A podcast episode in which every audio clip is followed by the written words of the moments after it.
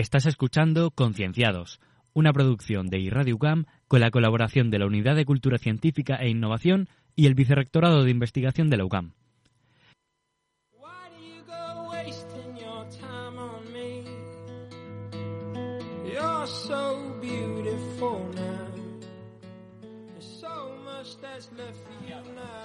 Este espacio de difusión de la ciencia que se está realizando desde la Semana de la Ciencia y la Tecnología en los jardines del Malecón de, Murcia. Una producción de iRadio UCAN, con la colaboración de la Unidad de Cultura Científica e Innovación y el Vicerrectorado de Investigación de la UCAN.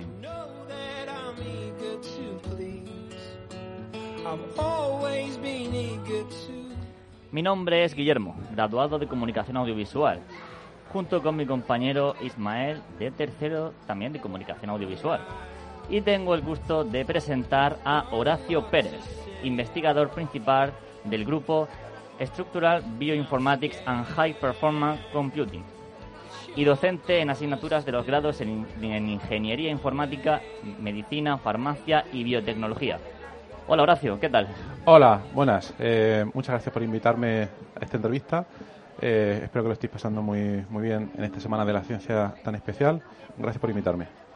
La verdad que es un placer tenerte aquí, Horacio, y nos gustaría saber a qué te dedicas actualmente, además de las clases que impartes. Bueno, yo soy ahora mismo investigador, estoy contratado como investigador en UCAM y la investigación que desarrollamos, muy brevemente, luego si queréis podéis preguntar más, se resume en el desarrollo de métodos en supercomputadores para poder descubrir fármacos. De momento lo dejaría ahí, entonces tenemos un grupo de investigación con varias personas y llevamos adelante varios proyectos, tanto eh, académicos como con empresas, para poder eh, descubrir nuevos compuestos bioactivos en, diferentes enfermedades. Y bueno, pues ahí estamos actualmente. ¿Trabajas con todo el tema de las inteligencias artificiales? Eh, es una buena pregunta. Es una buena pregunta. actualmente como os podéis imaginar, hay una serie de metodologías computacionales bastante avanzadas que, eh, digamos que a nivel divulgativo, las llaman inteligencia artificial. A mí no me gusta tanto el nombre, yo lo llamaría eh, metodologías computacionales avanzadas porque lo que es cierto, quizás lo, lo habéis escuchado en otros sitios, no se puede decir que a día de hoy una máquina, un computador, tenga una conciencia como un ser humano, lo cual es indicativo de inteligencia. Se trata realmente de algoritmos muy avanzados muy precisos que son capaces de hacer unas predicciones muy impresionantes y analizar datos de una manera que antes no existía. Seguro que conocéis el caso de ChatGPT, que a día de hoy ya lo conoce todo, todo el mundo, ¿no?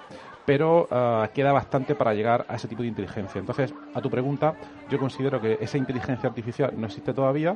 Existen algoritmos muy avanzados que son capaces de tratar datos y la respuesta es que sí, sí que estamos utilizando ese tipo de algoritmos, ah, tanto con algoritmos más clásicos para tratar de mejorar eh, nuestros descubrimientos. Es decir, que si yo te pregunto qué es para ti una IA, es un algoritmo muy avanzado capaz de hacer predicciones muy precisas. Vamos a dejarlo ahí. O sea, la diferencia realmente entre computación al uso y una inteligencia artificial es que eh, la, eh, la, IA sería la computación llevada al límite, a un extremo, ¿no? Por así decirlo. Mm.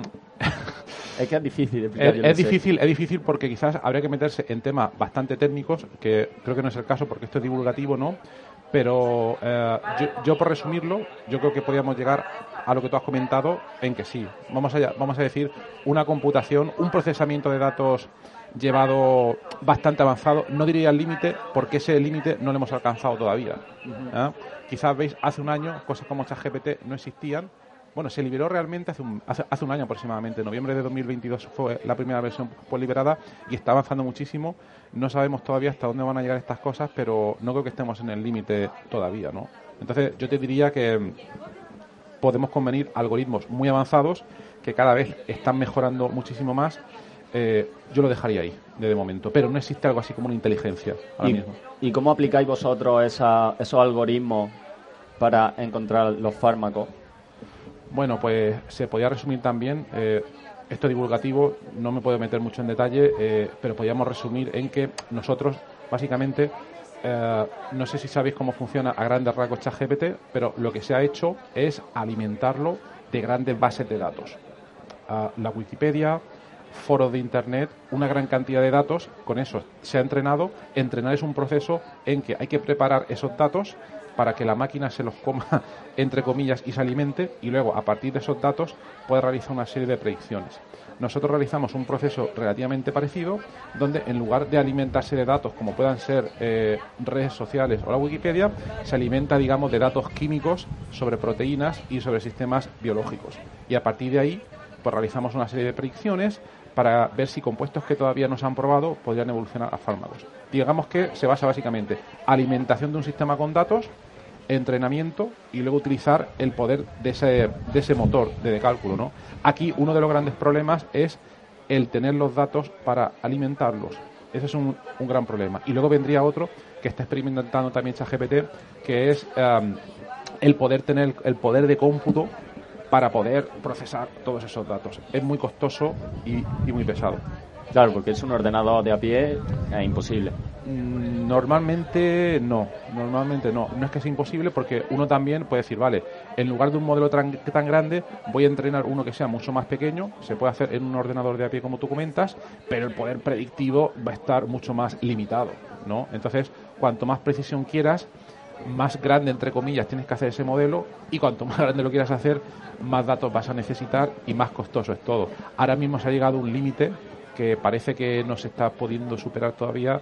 ChatGPT, GPT versión 4, es uno de los más grandes del mundo. Ha costado muchísimo entrenarlo. Tengo la cifra de más de 100 millones de dólares, que tampoco es una cifra tan grande para una compañía de ese tipo, ¿no? Pero ese es uno de los principales cuellos de botella ahora mismo.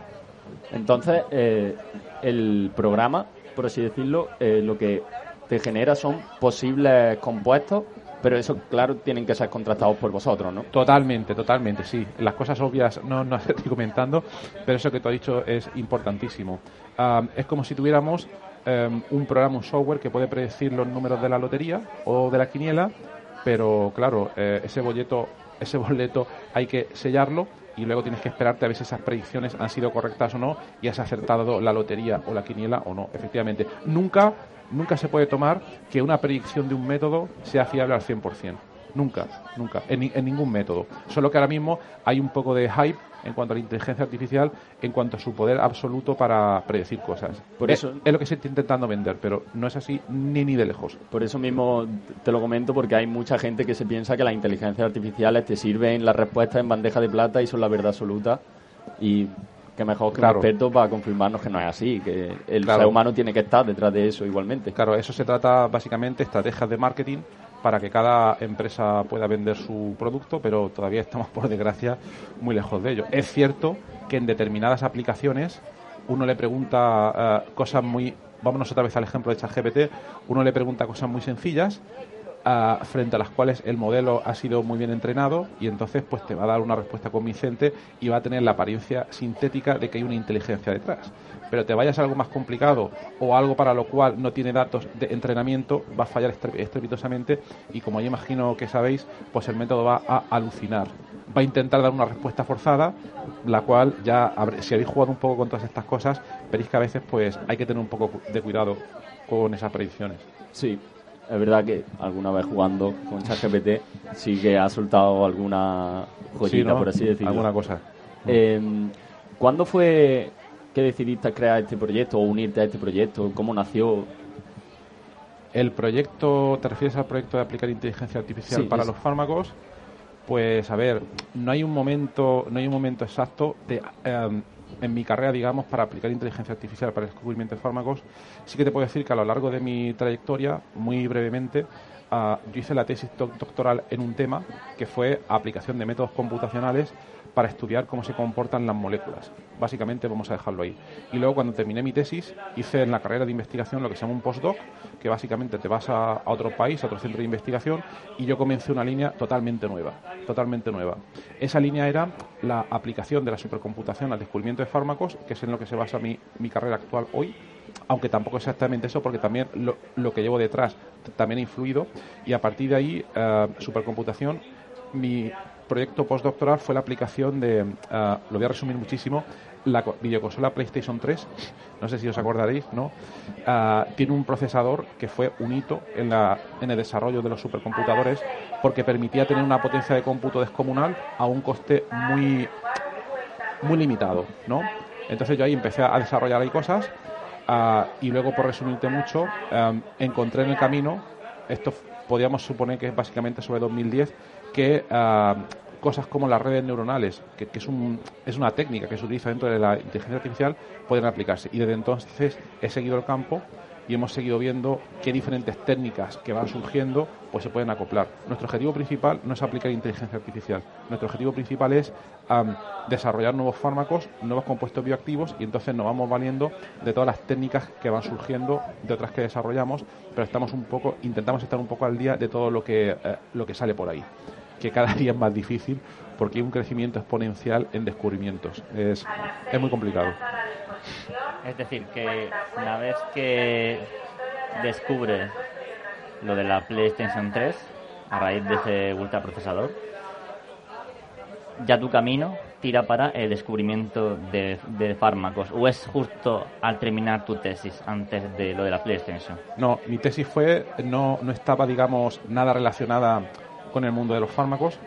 Yo fui a Alemania a hacer el postdoc y allí me propusieron un proyecto que iba relacionado directamente ya con el descubrimiento de fármacos, utilizando el poder de cómputo del procesador de la PlayStation 3 y ya ahí fue un cambio brutal, bastante grande y a partir de ahí yo ya decidí que quería seguir ahí y ahí me he mantenido un poco como, como tronco principal de, pues, de nuestras investigaciones. Sí.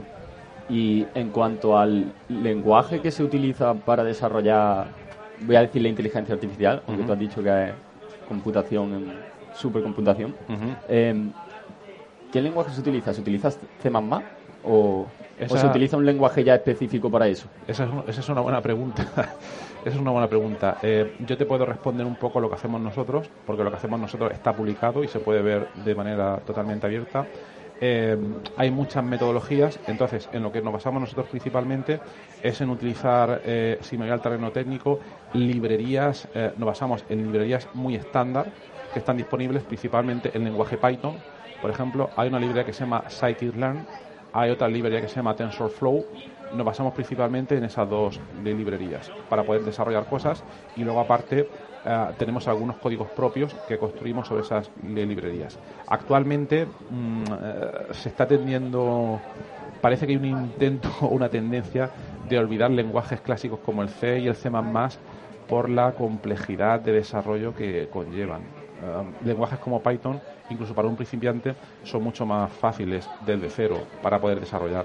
Y además hay librerías para, para casi todo a día de hoy son más accesibles, por así decirlo, ¿no? Totalmente, totalmente.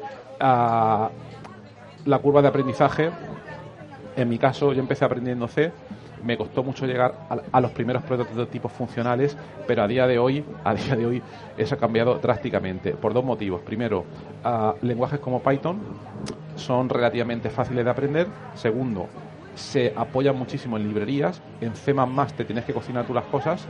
No había tanto internet como ahora en Python puedes acceder a librerías que hacen casi todo y en más todavía con el advenimiento de ChatGPT mucha gente no sabe nada de programar se va a ChatGPT le pide que le escriba un código e intenta que eso funcione entonces ya es que es impresionante. Todas las cosas están acelerando muchísimo a día de hoy. Yo de manera personal tengo la sensación de que C++ realmente tiene más capacidad de potencia en cuanto a que te sueltan en medio de un campo y te construyas tú lo que seas capaz de construir, ¿no? Totalmente, totalmente de acuerdo, sí. C++, la potencia de cómputo que tiene es muchísimo mayor porque digamos que está mucho más cerca del procesador y si sabes manejarlo eh, puedes sacar un rendimiento mucho mayor. Hay estudios que eh, muestran que un código que haga las mismas cosas a, nivel de cálculo, ¿vale?